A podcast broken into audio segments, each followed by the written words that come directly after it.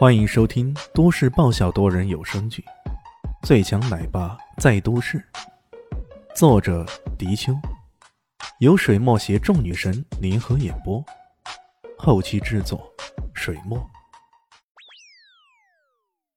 第七百三十六集，提起肖张扬，肖林熙便有种咬牙切齿的感觉。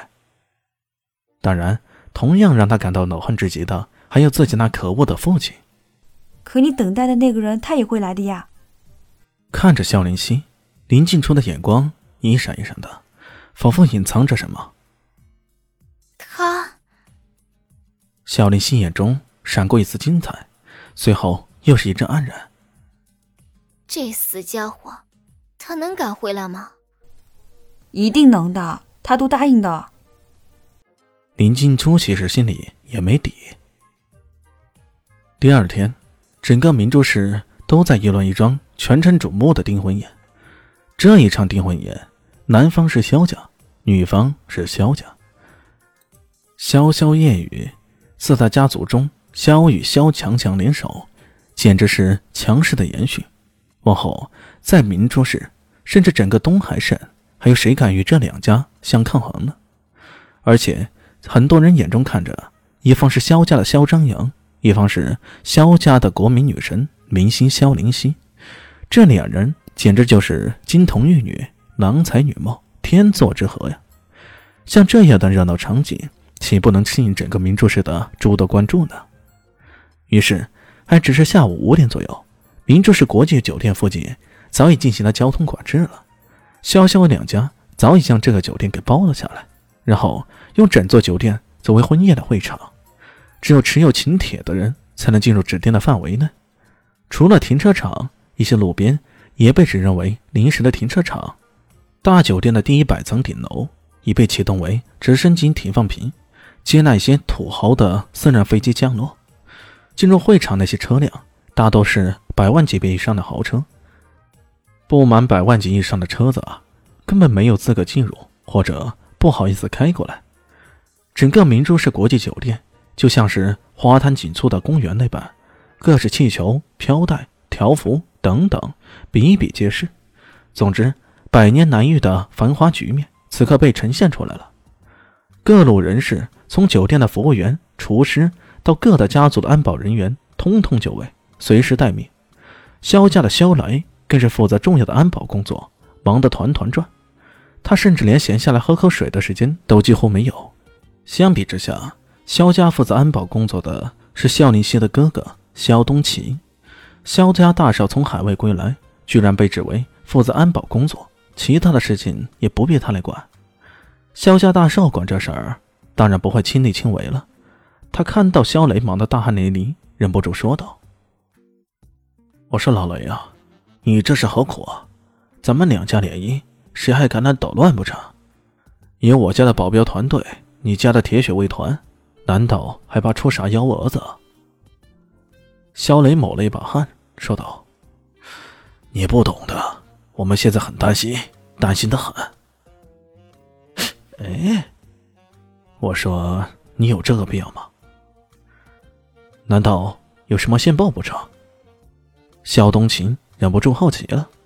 他归国没几天，自然不知道这其中的内幕啥的。当然了，也没有人跟他说这事儿。肖雷看了他一眼，说道：“你有没有听说过李炫这个人？”“李李炫，那是谁？”肖东琴好奇呀。“这是个很厉害的年轻人，他一直都没出现，这才是我感到十分奇怪的事儿。”肖雷想起那次比赛，自己毫无悬念的被击倒，为了防止李炫来捣乱，他甚至向有关部门报备。准备了十支枪，以防万一。据肖张扬自己所说，像李炫这种混蛋，在这种关键时刻一定会出现的，来给他们捣乱。因此，防范于未然，一定要将安保工作做到最足，一点纰漏都不能出。关键时刻，甚至可以采用最极致的手段。这个李炫，难道回来捣乱不成？说不好，不好说。小雷只好闷头闷脑的说了这么一句：“肖东琴也不明白，只好记下这名字。这李炫难道是哪一路的大人物不成？